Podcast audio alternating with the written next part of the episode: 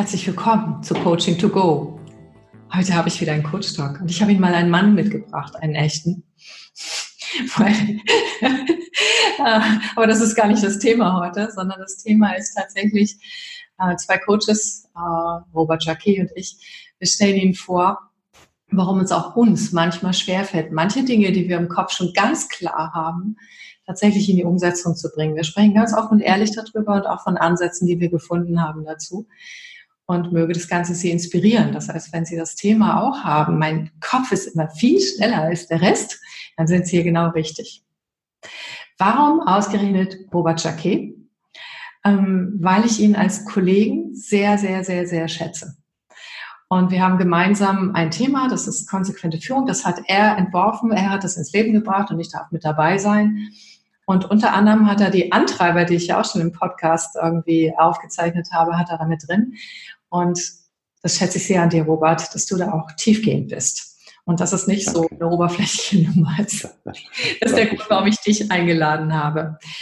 Ja, dann gebe ich das Wort an dich. Ähm, warum bist du dabei? Ähm, vielen Dank für die Einladung, Christa Marie. Ähm, ich bin durchaus ein bisschen aufgeregt. Für mich ist es ein Experiment, was, was, ähm, zu dem du mich hier eingeladen hast.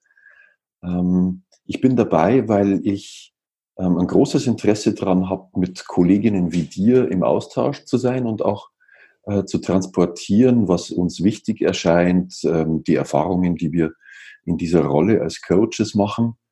Und ähm, ähm, ich bin ja in, ich, ich mache ich mach meine Arbeit als Coach und als Trainer seit äh, ungefähr 15 Jahren und äh, mache im eigenen Leben, ähm, das heißt sowohl unter beruflichen Aspekten wie auch unter privaten oder persönlichen Aspekten, selber die Erfahrung, dass ich manchmal glaube, ähm, sehr genau zu wissen, was ich will ähm, und dann ähm, allerdings doch immer wieder in Zweifel komme die mich dann daran hindern, manches, was ich, was mein Verstand mir als, als gut und als wichtig zu erkennen gibt, äh, wieder aus dem Auge verliere und dann die Erfahrung mache, ähm, da, gerät, da geraten mein Bauch und mein Verstand in so einen Konflikt miteinander.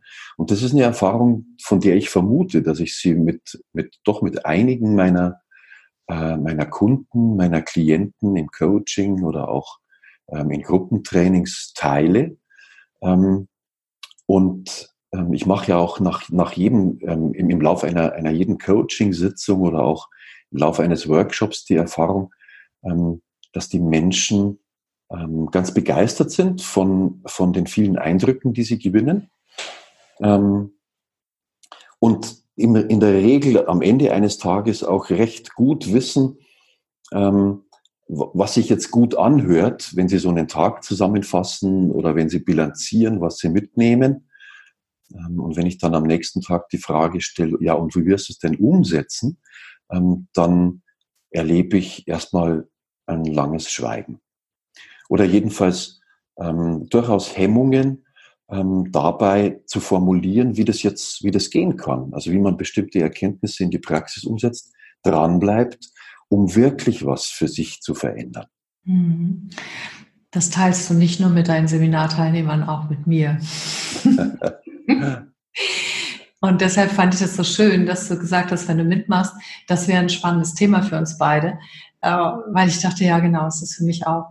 Ich bin oft so erstaunt, wie lange es dauert, bis ich etwas, was ich eigentlich schon ganz klar habe, teilweise kenne ich sogar die Schritte schon, mhm bis das wirklich ein Teil meines Alltags geworden ist, ein Teil meiner Immunität und völlig normal. Ja. Und bei mir weiß ich ein Stück auf, woran das liegt. Mich interessiert gleich auch deine Beispiele. Ähm, ich bin im Kopf halt sehr schnell. Das heißt, ich kann schnell begreifen, schnell Zusammenhänge erkennen und auch sofort Umsetzungsideen bilden. Und wenn ich ehrlich bin, das war es dann erstmal, weil das hat so viel Spaß gemacht, ne? Und dann ist ja alles klar. Ja.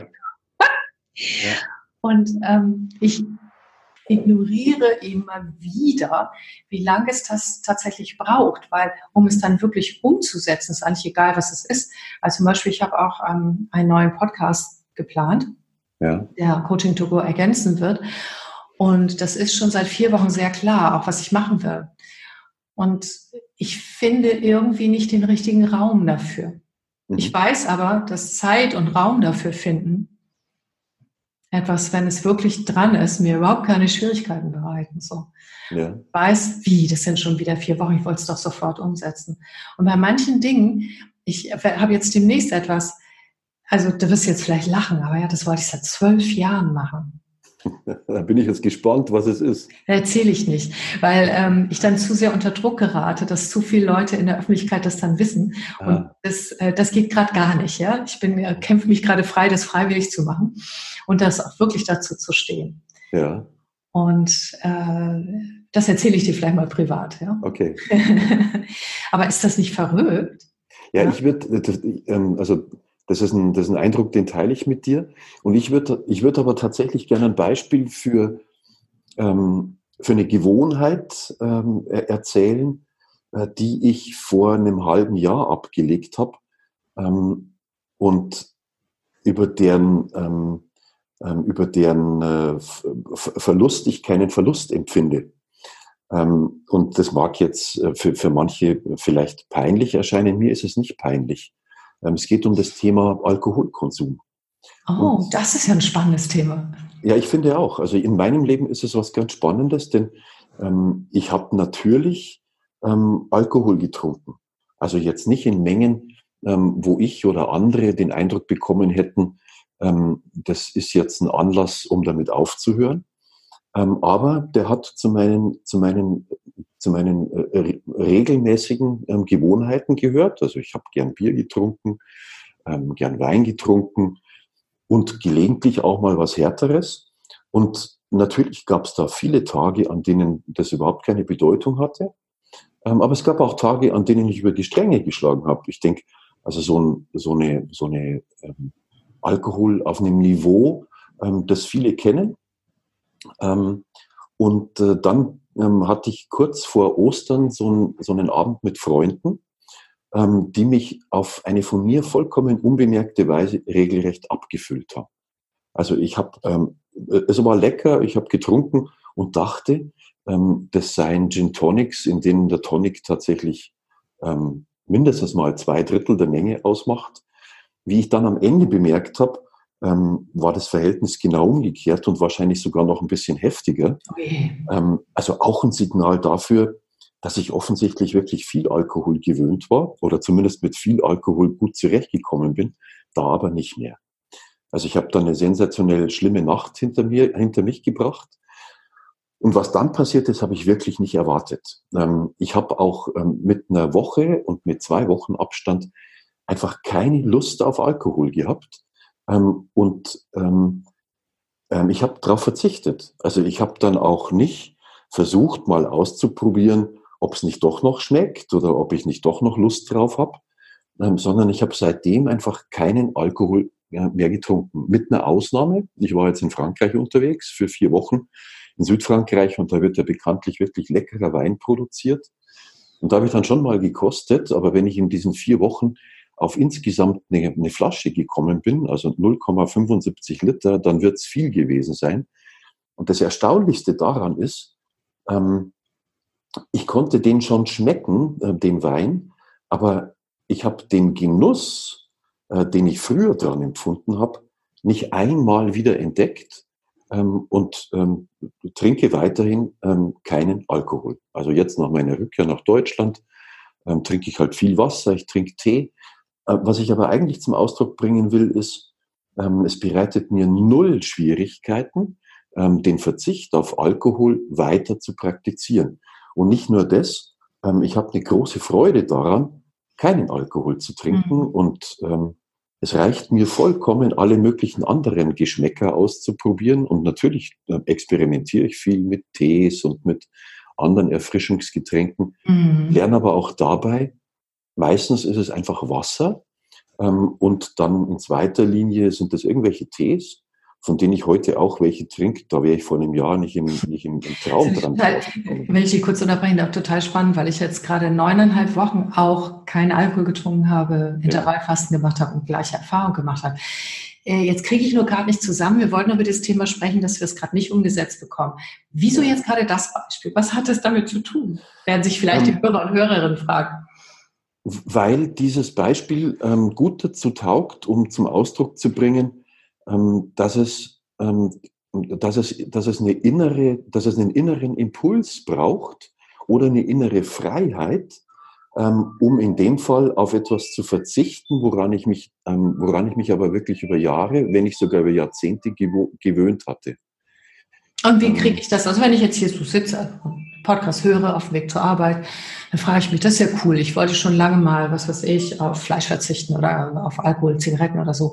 Das ist jetzt nicht unser Thema, das ist kein Gesundheitscoach. Ja. Aber ähm, das ist ja spannend. Wie kriege ich denn diesen inneren Impuls? Hm. Ähm, also mir ist er von außen ähm, ähm, ausgelöst worden. Also ich bin abgefüllt worden. Ich meine, das, das war auch nicht deren Absicht, äh, die Absicht meiner Freunde.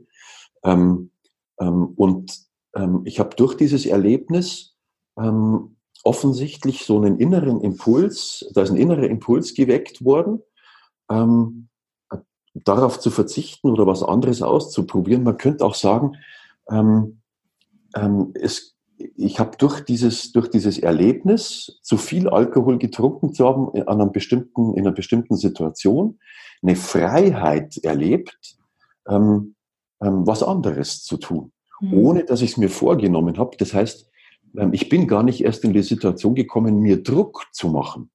Ah, das ist spannend. Etwas zu verändern. Okay, das heißt, ähm, wenn ich das mal so auf mich wirken lasse, und ich kenne das mit diesen Impulsen, habe ich auch alles schon gehabt, ähm, wenn ich wirklich einen echten inneren Impuls habe, der kann entstehen dadurch, dass mir einfach im Außen was zu viel geworden ist. Ne? Das ist durch mhm. in deinem Beispiel. Oder dass ich merke, jetzt reicht es mir wirklich. Dass, ja. wenn ich diesen inneren Impuls spüre und dem folge, dass es dann gar nicht so schwer ist. Ja, so ist es. Und ganz ähm, im Gegenteil, es ist ein Gewinn.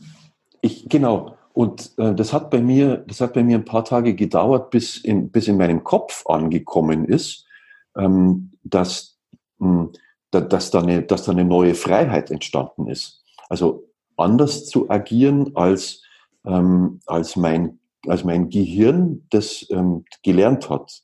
Ähm, und offensichtlich ähm, ist mein Gehirn aber offen dafür, neue Erfahrungen zu sammeln. Ähm, und die besteht erstmal darin, keinen Alkohol zu trinken. Ich muss mich dazu aber tatsächlich bis heute nicht in einer Sekunde zwingen, ähm, sondern ich konnte, ich konnte diese, diese Freiheit, die da entstanden ist, mhm. ähm, dieser, dieser Raum an, an, an Möglichkeiten, was anderes zu tun, ähm, offensichtlich ähm, als Gewinn wahrnehmen. Also mein Gehirn hat das offensichtlich als Gewinn wahrgenommen. Mhm. Auf eine vollkommen unspektakuläre Weise. Und das ist ja ganz spannend, weil wir ja häufig, wenn wir Gewohnheiten aufgeben oder auch wenn wir etwas umsetzen wollen, ja. ähm, das bisherige Ritual, die bisherige Vorgehensweise als Sicherheit empfinden ja. und auch als wohltuend. Auch wenn wir vom Kopf her wissen, dass es das nicht ist, gehen wir vom Alkohol weg, was weiß ich, mehr Zeit für die Mitarbeitergespräche zu nehmen zum Beispiel, ne? da mehr einzutauchen ähm, bei der Arbeit früher Schluss zu machen. Also ich habe sehr viel junge Menschen auch im Coaching, junge Führungskräfte, äh, die junge Familien haben, die ihnen ganz ja. wichtig sind, die sich aber trotzdem dabei ertappen, zu viel zu arbeiten, was denen nicht gut tut. Ja. Das heißt, von denen höre ich eher, und ich kenne das von mir auch, dass ich das nicht, dass ich nicht diesen eigenen inneren Puls habe, ja. sondern dass ich es mir zwar vornehme, das dann aber nicht einfach umsetzen kann und spüre, sondern in irgendwelchen Verhaltensmustern bin und die laufen ja. dann auch so durch. Das kennst du doch auch, oder? Das kenne ich wahnsinnig gut. Ich denke gerade an einen Workshop, den ich, äh, den ich nächste Woche gemeinsam mit einem Kollegen ähm, ähm, in Bayerisch Zell, also ähm, so quasi im, Voralpenland, ähm, moderieren werde und den ich seit ein paar Jahren mache. Ähm, und da kommen auch Leute, die, also viele gestandene Manager, meistens Männer, aber es sind auch Frauen dabei, äh, die erzählen dann, wie wichtig ihnen ihre Familien und ihre Kinder und überhaupt das Thema Familie ist. Was die aber alle auszeichnet ist, ähm, in so einem sehr leistungsgetriebenen Großkonzern, ähm, sie stehen für ihre Familie gar nicht zur Verfügung, sondern sie arbeiten 50 Stunden und das ist noch harmlos, eher 60 Stunden, 65 Stunden, 70 Stunden, jetten um die Welt zu irgendwelchen Meetings. Ähm, das heißt, sie sind mhm. im Kopf, ist denen das Thema Familie und Kinder wahnsinnig wichtig.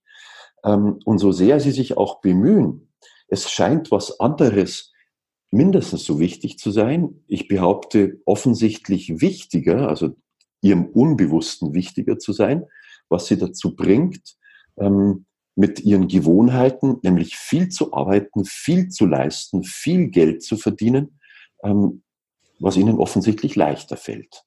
Genau. Und da sind wir nämlich genau bei dem Punkt, ne?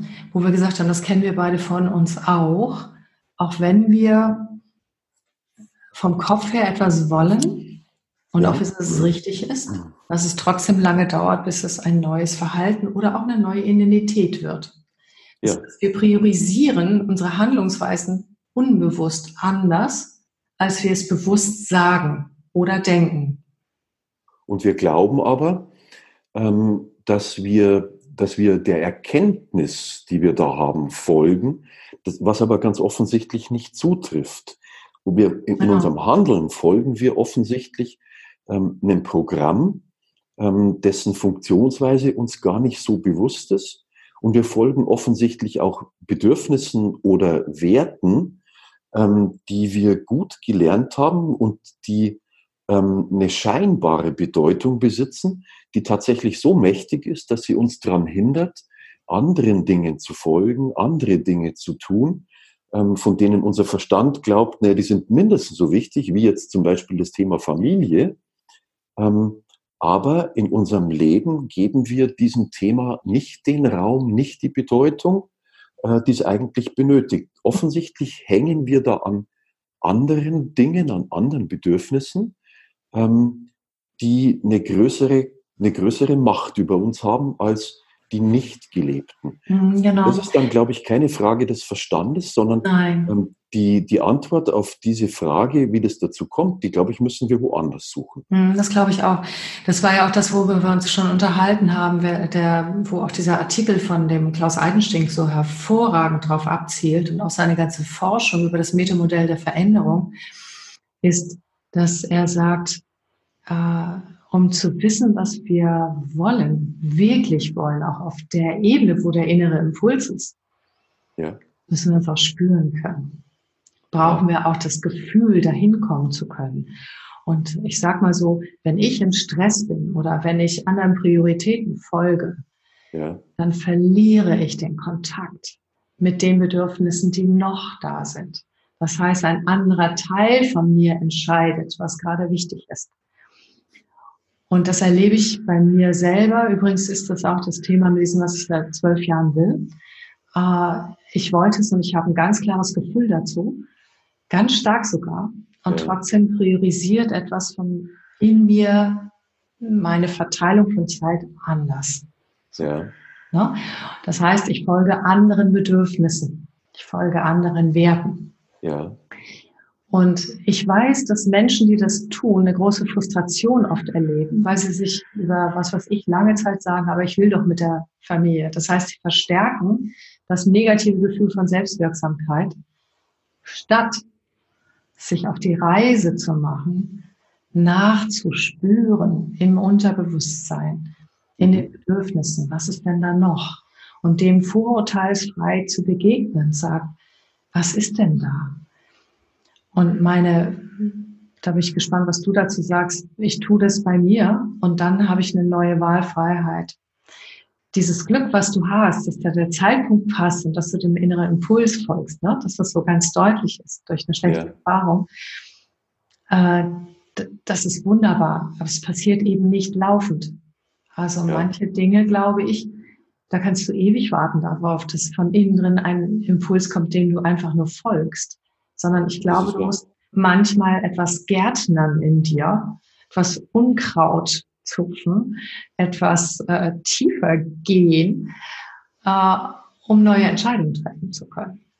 Oder? Was meinst da du? Ich, da, da, stimme ich dir vollkommen zu ähm, und bin zugleich äh, bei, bei diesem Aspekt ähm, selbst ähm, immer wieder im, im Zweifel, also im Selbstzweifel. Ähm, aber ich stimme dir vollkommen zu, dass ähm, wenn ich Bedürfnissen oder Werten gerecht werden will, die abseits dessen liegen, was ich gewohnheitsmäßig tue, ähm, dann geht es darum, ähm, das Schritt für Schritt umzusetzen ähm, und bestimmte unangenehme Gewohnheiten oder, oder so, so automatische Gewohnheiten äh, wirklich, wirklich sein zu lassen. Also zum Beispiel den Zweifel, der sich häufig einstellt, äh, bevor ich anfange zu meditieren. Oder noch deutlicher bei mir in meinem Erleben, bevor ich anfange, ähm, ins Yoga-Studio zu gehen, was ich sehr schätze, weil es fällt mir leichter, gemeinsam mit anderen Yoga zu machen als alleine. Aber dennoch muss ich auch, wenn ich weiß, ähm, ich mache es lieber gemeinsam mit anderen, also muss ich zu einem bestimmten Zeitpunkt in meinem Studio erscheinen. Trotzdem muss ich im Vorfeld, um mich auf den Weg zu machen, über eine Hürde kommen.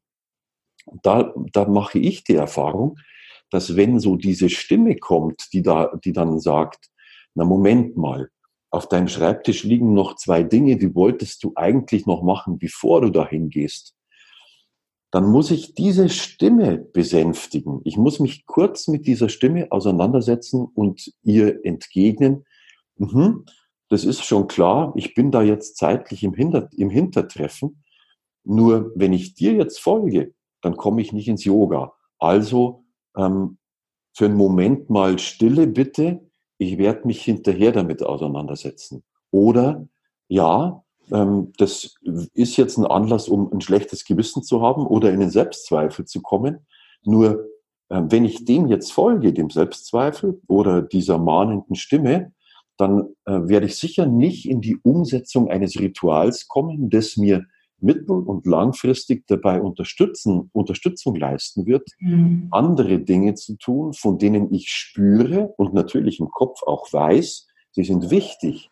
Aber das Wissen und das Erkennen hilft mir nicht. Deswegen muss ich bestimmte Handlungsmuster, die, denen ich, denen zu folgen, ähm, automatisch zu folgen, ich gelernt habe, bewusst unterbrechen und dem anderen eine bewusste Bedeutung geben, ähm, so dass sie ähm, mein, mein Handeln und meinen Tagesablauf prägen kann ähm, und nicht mehr die Muster, die ich über viele Jahre oder Jahrzehnte sogar gelernt habe. Mhm, genau. Mhm, das ist so. Dabei helfen uns natürlich bestimmte Modelle. Also wenn ich an den Klaus Eidenschink denke ähm, oder wenn ich an das Züricher Ressourcenmodell ja, genau. denke, mhm. ähm, ähm, das, das ist aber auch erstmal ein Modell, das heißt, das erfasse ich mit dem Verstand. Ich muss aber, es ist aber notwendig, dahin zu kommen, ähm, dass ich in dieser Phase, in dieser Vorphase des Erwägens, dass ich dem Raum gebe, ähm, was in meinem Unbewussten los ist. Das heißt, ich brauche eine gewisse Bereitschaft, ähm, mich einem, mich einem Lebensbereich, ähm, ähm, mit, mit einem Lebensbereich auseinanderzusetzen, ähm, den zu erfassen, natürlich auch mir schwer fällt, obwohl ich jetzt seit bestimmt 15 Jahren damit beschäftigt bin, ähm, mich, mit dem auseinander, mich mit dem auseinanderzusetzen, wer bin ich denn in Wahrheit? Also unterhalb ähm, dem, unterhalb dem funktionstüchtigen Robert, der mhm. ich natürlich bin. Ähm, ja. Aber der, der funktionstüchtige Robert ähm, agiert ja nur Muster aus und Verhaltensweisen, die er gut gelernt hat, weil er weiß, dass er dafür irgendeine Form von Anerkennung bekommt. Du bist tüchtig, du bist erfolgreich, du kannst dein Leben irgendwie organisieren. Aber ähm, das Bedürfnis nach Ausgleich, das Bedürfnis nach innerem Frieden, ähm, das stillt ja nicht der funktionstüchtige Robert, sondern das stillt der, der, der schwache Robert, der sich erlaubt, ähm, sich mal auf die Spur zu kommen, was sind denn eigentlich die Anteile in mir, die mir dauerhaft Zufriedenheit geben oder die mir Entspannung bieten, wenn ich im Vollstress bin. Und dazu brauche ich eine Bereitschaft, mich quasi mit dem Aua, von dem der Eidenschink auch spricht, auseinanderzusetzen. Mhm. Da brauche ich die Bereitschaft, ähm, mich auch als schwach wahrzunehmen ähm, und ja, muss mich mit dem Schmerz auseinandersetzen können. Mhm. Und ja. da hilft nicht Flucht, sondern da hilft die Lust, ähm, mich mit, mit meinen schwachen Anteilen auseinanderzusetzen und mit den schmerzhaften im Leben. Ansonsten bleibe ich an der Oberfläche und nähere den, nähere den Automaten im Robert, der ja. sicher davon ausgehen kann, dass er für seine Handlungsfähigkeit und ähm, für, für sein Funktionieren belohnt wird. Hm, genau. Ähm, das ist ganz spannend, was du sagst, weil genau das ist. Also ich habe jetzt im Kopf immer das, wo ich seit zwölf Jahren will. Und ähm, ich kann ganz deutlich erkennen und fühlen, dass ich geflohen bin. Ja. Ich glaube zwar auch, es gibt ein etwas Übergeordnetes, das, das, das äh, hat damit zu tun, dass eine Zeit jetzt auch reif ist, zum Beispiel. Ich erlebe das jetzt auch anders. Ich bin gereift, die Zeit ist gereift und so weiter. Also das heißt, ich habe, ich bin geflohen, ja. Ich habe mich nicht genügend damit auseinandergesetzt mit meiner Schwäche, meinen Ängsten, meinen Schmerzen da drin. Mhm. Ich habe immer wieder entschieden, dass Funktionieren und erfolgreich sein schöner ist. Das habe ich unbewusst entschieden.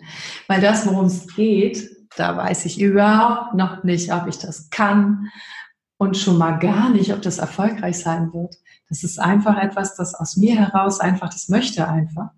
Ja. Und ich habe keinerlei Referenzerfahrung, was dann sein wird, wenn ich das lebe. Und, und deshalb war ich auch auf der Flucht. Und es ist so schön auf der Flucht. Wenn man rennt, dann spürt man das Adrenalin, ne? dann fühlt man sich kraftvoll, dann bringt auch Geld. Also das ist also es gibt ganz, ganz viele Dinge, die wunderbar sind und die wir gesellschaftlich ja auch schätzen und auch zurechtschätzen. Aber dieses mich damit zu tief auseinanderzusetzen, dass es mich komplett verunsichert, ja. ja. Aber sowas von und eine Lust zu entwickeln, wie du sagst, das zu erforschen, was in dieser Verunsicherung drin steckt das habe ich immer nur partiell gemacht. Ja. Und dann bin ich ein Schrittchen weitergekommen und dachte wieder, yeah! Und habe es wieder gelassen. Ja.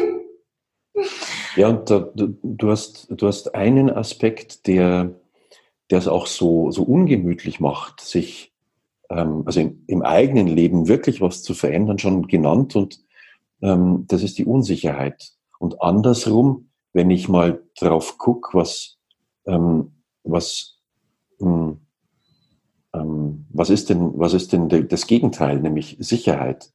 Ähm, ich habe mir, ich habe mir das, ich habe mir das Thema mal ähm, mit der Maslow'schen Bedürfnispyramide angeguckt. Also das Thema, über das wir heute sprechen. Ähm, Sicherheit ist ja auch ein, ein, ein wichtiges Bedürfnis im mhm. Leben von Menschen. Ja. und ich, ich erkenne ganz deutlich, dass ähm, dass die Zaghaftigkeit, mit der ich, aber auch Klienten oder, oder Menschen, die zu mir in die Workshops kommen, ähm, unterwegs sind, auch was damit zu tun haben, ähm, dass ähm, das Bedürfnis nach Sicherheit ähm, ähm, natürlich eine große Rolle dabei spielt, den Mut aufzubringen, etwas zu verändern. Und nach meinem Eindruck kann das gelingen, ähm, ähm, das nötige Maß an Sicherheit in der Veränderung aufzubringen, ähm, wenn es eine Freude dran gibt, etwas zu verändern. Gerald Hüther, also der, dieser Neurobiologe ja. und Hirnforscher, äh, der nennt das ja Begeisterung.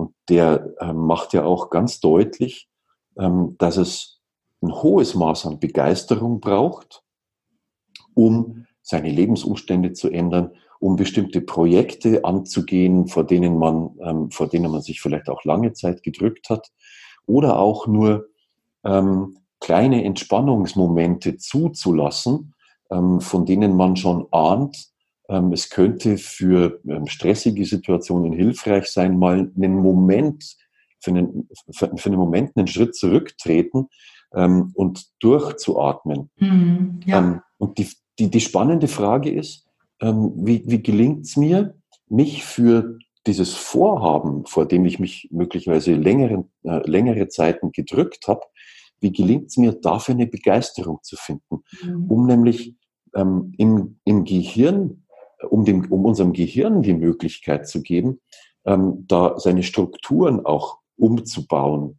die uns dann dabei helfen würden, diese Veränderung mit einer, ähm, mit einer, mit einer größeren Lust, mit mehr Energie ähm, anzugehen. Mhm. Also die spannende Frage ist, ähm, wie, wie erzeuge ich für Veränderung ähm, selber Begeisterung? Mhm. Weil ich kann, ich kann ja nicht darauf warten, bis, bis, bis, bis mir das ein Coach sagt. Also auch ich, ich meine, ich bin ja Coach. Ähm, ich brauche ja selber Möglichkeiten, um diese Begeisterung für mich selber herzustellen.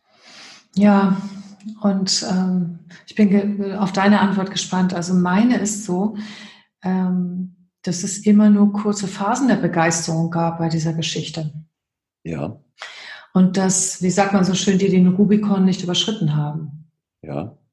Und was jetzt geholfen hat, was sich jetzt verändert hat, ist, dass ich dieses Thema Sicherheitsbedürfnis, was bei mir auch eine Rolle spielte, woanders gefunden habe. Das Aha. heißt, durch meine eigene Entwicklung habe ich ein anderes ressourcevolles Gefühl von Sicherheit im Leben. Ja. Und diese, diese äh, seelische oder soziale, nicht soziale, sondern diese seelische Sicherheit, die kommt inzwischen aus mir heraus.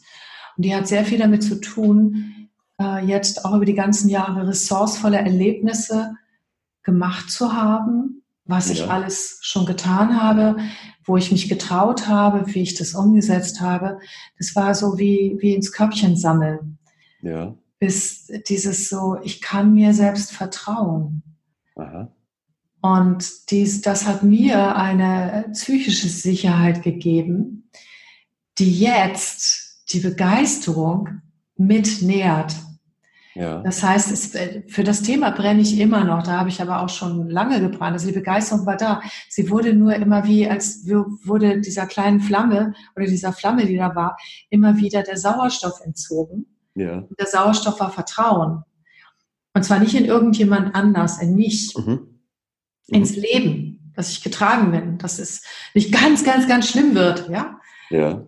Und das hat sich verändert. Und deshalb ist dieses Züricher Ressourcenmodell auch so toll. Das baut ja darauf auf, dass du dir, dass du hineinspürst, wo ist deine Sicherheit wirklich? Und die ja. ist ganz woanders, als wir denken. Und dass du bewusst diese, diese Sicherheitsmomente aus dir heraus, das Vertrauen, all das, dass du das findest. Das ist aber nur meine Antwort. Ich bin sicher, es gibt tausende von Antworten zu dem Thema. Vielleicht hast du auch eine. ich bin auch sicher, dass es da eine Vielzahl an Antworten gibt. Ähm, die Erfahrung, die ich damit gemacht habe, ist, ähm, dass ich dieses Selbstvertrauen oder die Sicherheit für was Neues am ehesten dann finde, wenn ich, wenn ich bereit bin, mit mir selber zu sein. Und wenn ich aufhören kann, ähm, meine Sehnsucht nach Sicherheit an bestimmte Dinge zu knüpfen, beziehungsweise auch an Menschen zu knüpfen.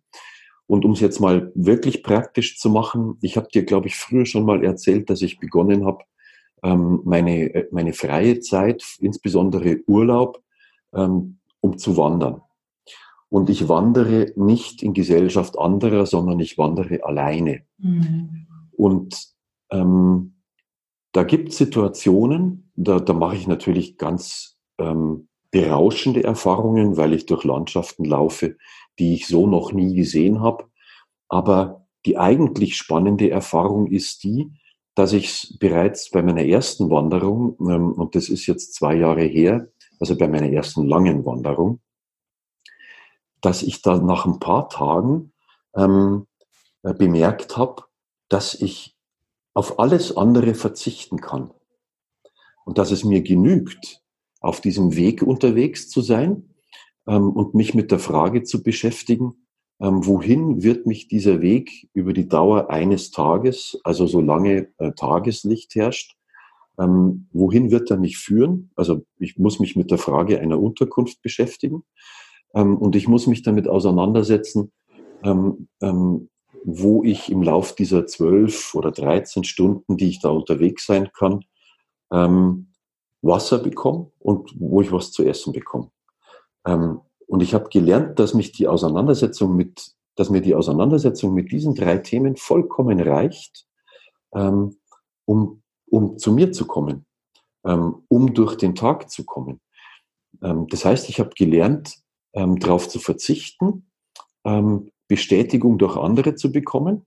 Und ich habe gelernt, darauf zu verzichten, mehr haben zu wollen als das, was ich benötige, ähm, um keinen Hunger zu haben, keinen Durst zu haben ähm, und die, die Nacht irgendwo in, in Sicherheit zu verbringen. Mhm.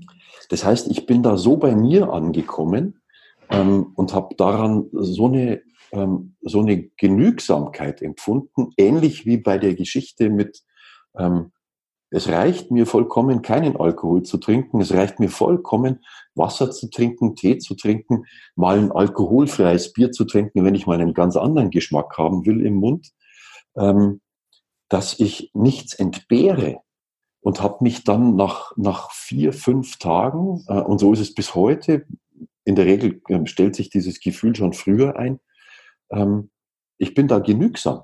Und es reicht mir, mich wahrzunehmen und wie ich mich durch diese Landschaft bewege mhm. ähm, und empfinde da eine, eine, eine vollkommene Zufriedenheit. Mhm. Und wenn es mir dann noch gelingt, das drei Wochen lang zu tun, einfach weil ich mir die Zeit nehmen kann ähm, oder mir die Zeit irgendwie rausschneiden kann, dann bin ich einfach glücklich. Mhm. Ja, und das ist auch der Punkt. Ich glaube, jeder hat seinen eigenen Weg, wie er sich selbst gut spürt.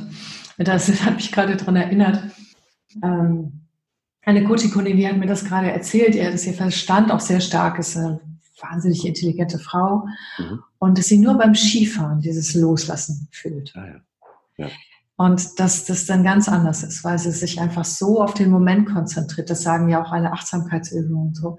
Ja. Und dass sie aber gleichzeitig auch Geschwindigkeit hat. Also sie hat ganz viel mit sich zu tun, ist so auf ihren Körper, alles das und die Natur und das Umfeld fokussiert, dass sie in dem Moment tatsächlich also auch unglaubliche Regeneration erfährt und dass ihr Verstand sie halt nicht quält, sondern weil sie ganz da ja. ist. Ja. Und manche haben das, weiß ich, wenn sie mit ihren Kindern spielen. Ja. Also ich weiß, dass auch Kinder, auch gerade noch wenn sie klein sind, oft dazu einladen, wirklich nicht im Verstand zu sein, sondern mhm. wirklich im Moment zu sein. Und ich glaube, ja. das ist ein ganz wichtiger Punkt. Das ist eine Erfahrung, die habe ich auch ja. gemacht. Ich habe ja, ich bin ja zweifacher Vater von mhm. Kindern, die längst ähm, erwachsen sind. Ähm, und das ist, eine, das ist eine ganz praktische Erfahrung, die ich kenne. Mhm. Also für mich ähm, ist im Spiel mit den Kindern ähm, auch jegliches Gefühl für, für, für Zeit und Verpflichtungen und Raum abhanden gekommen. Und ich bin da ganz schnell bei mir gewesen. Und ich, wir, wir sprechen ja über diese Erfahrungen ja deswegen, ähm, weil wir uns und weil wir uns ja die Frage stellen, wie gelingt es uns, ähm, für was Neues ähm, eine Offenheit herzustellen genau. und die Angst davor zu verlieren genau. ähm, vor der Veränderung.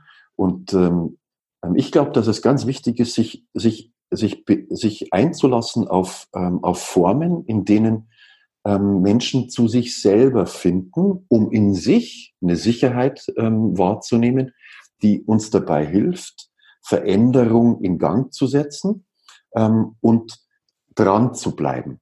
Das heißt, es geht darum, ähm, es geht darum, die, ähm, die, die eigenen Bedürfnisse wahrzunehmen und nicht so sehr ähm, anderen zu gefallen und den Mut zu haben, mhm. ähm, den eigenen Bedürfnissen auf die Spur zu kommen, egal ob das beim Joggen ist oder beim Skilaufen oder beim Spiel mit den Was eigenen Kindern. Mhm. Und da möchte ich gerne, ähm, also da möchte ich so gerne dafür werben, dass Menschen den Mut haben, ähm, Dinge zu machen, die halt vielleicht gerade nicht zum Alltag passen. Ich meine, natürlich muss ein Familienvater oder muss eine Mutter, die miteinander leben und zwei oder drei Kinder haben, ähm, das irgendwie organisieren. Das heißt also auch den Mut aufbringen, mit Mann oder Frau darüber auch zu sprechen. Und natürlich müssen, ähm, ist es, ist es, wäre es gut, wenn beide dafür offen sind. Ähm, und das ist ja häufig dann auch eine Schwierigkeit im Alltag, wenn er so, wenn er so reich ist, so reichhaltig mit Kindern und Arbeit, beide ähm, arbeiten, beide wollen sich weiterentwickeln. Ähm, aber da hilft halt dann, um das auch hinzukriegen, um das organisiert zu kriegen, hilft halt nur eine, eine offene, eine, eine, eine lebendige Kommunikation und die Offenheit dafür, dass auch der eigene Lebenspartner im Zweifel halt auch andere Bedürfnisse hat. Ja, und das über, genau, das übertragen wir auch in den Business-Alltag. Das heißt, auch dort gilt es, das zu leben. Ja. Und das ist total spannend. Das, äh, ich glaube, das fordert auch die Gesellschaft. Wir sind fast am Ende der Zeit. Das passt aber ganz gut. Du hast ja schon fast ein Schlusswort gesprochen. Das war ja so, kriegst aber gleich nochmal ein Schlusswort. Das war ganz großartig. Danke. Und ich würde gerne noch was mitgeben, was ich für mich entdeckt habe, was auch äh, im Moment ist, wenn man nicht wandern gehen kann, wenn man nicht Skifahren ja. kann, wenn man nicht so viel Raum hat. Das habe ich heute Morgen wieder gemacht. Da merkte ich, dass mein Verstand wie so ein Hamster wieder rumtriggerte und aus einer bestimmten Schlussfolgerungskette nicht rauskam.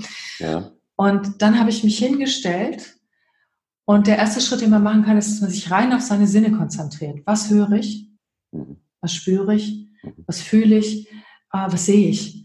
Also sich zurückzieht auf tatsächlich die Sinnesorgane und sich dann immer sagt, so, ah, ich höre gerade ein Auto oder ich höre, also so, man kann ruhig mit sich selber reden, aber erstmal, dass man sich für paar Sekunden, 30 Sekunden, einfach nur auf die Sinneswahrnehmung begibt. Und wenn man das gemacht hat, findet so eine Art Umschalten statt. Ja. Und dann stelle ich mich hin und frage mich, wer bin ich noch? Ja. Ich frage mich einfach, wer bin ich noch?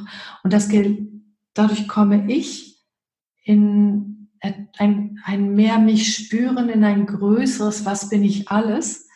Ja. Weg von diesem engen Hamsterfokus, der da am Durchdrehen ist. Für mich funktioniert es hervorragend, aber ich habe auch viel Meditationserfahrung.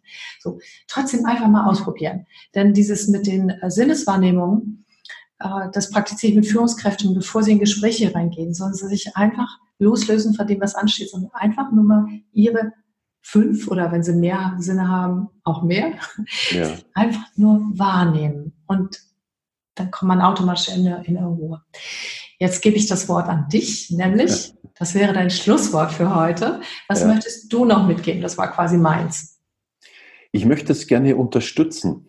Mm, ähm, und zwar im Sinne von ähm, sich die Freiheit nehmen, ähm, aus diesem Trott, aus den Verpflichtungen und aus diesen Automatismen, für die wir so, eine, so eine typische Belohnung bekommen, auszusteigen ähm, und Dinge auszuprobieren, auf die man immer schon mal Lust hatte, um dieses Spüren ähm, ähm, zu, zu erleben ähm, und eine, eine, gute Erfahrung damit zu machen, ähm, damit, die, damit der Mut wächst, ähm, das oft zu machen. Egal, ob es jetzt die 30 Sekunden Spüren sind, auf einer Couch oder auf einer Yogamatte, oder ob es einfach mal der spontane Entschluss ist, auf ein Konzert zu gehen ähm, oder ins Kino oder einen Spaziergang zu machen. Also so die Dinge zu tun, die, für, für, die so einen Tick daneben liegen. Also sich das zuzumuten, sich das zu trauen. Also im, im Grunde zu experimentieren mit Dingen, auf die man immer schon mal Lust hatte und damit aufzuhören, ähm, sie nicht zu tun. Das finde ich ein ganz schönes Schlusswort. Hören Sie auf, die Dinge nicht zu tun. Großartig. Ich danke dir, Robert, für unser schönes Gespräch. Ja, Sie haben jetzt einige Inspiration bekommen, weil wenn Sie bis jetzt gehört haben, dann haben Sie sich ja schon Zeit für sich genommen, wofür ich mich auch bedanke, äh, dass Sie sich immer wieder die Zeit nehmen, diesen Podcast zu hören. Denn ich freue mich nach wie vor ähm, über schöne Downloadzahlen. Und ja, und ich wünsche Ihnen einen wunderbaren Tag oder Abend, was auch immer vor Ihnen liegt. Robert, vielen Dank an dich nochmal. Vielen Dank dir und für die Einladung und danke an die Zuhörer für das Interesse. Wunderbar. Und wenn Sie wissen wollen, was Robert Jacquet noch so macht, dann finden Sie natürlich in den Show Notes wieder auch seine Website, sodass Sie auch Kontakt aufnehmen können. Einen wunderschönen, was auch immer, habe ich schon gesagt, ne? Also hören Sie auf, die Dinge nicht zu tun. Tschüss. Tschüss.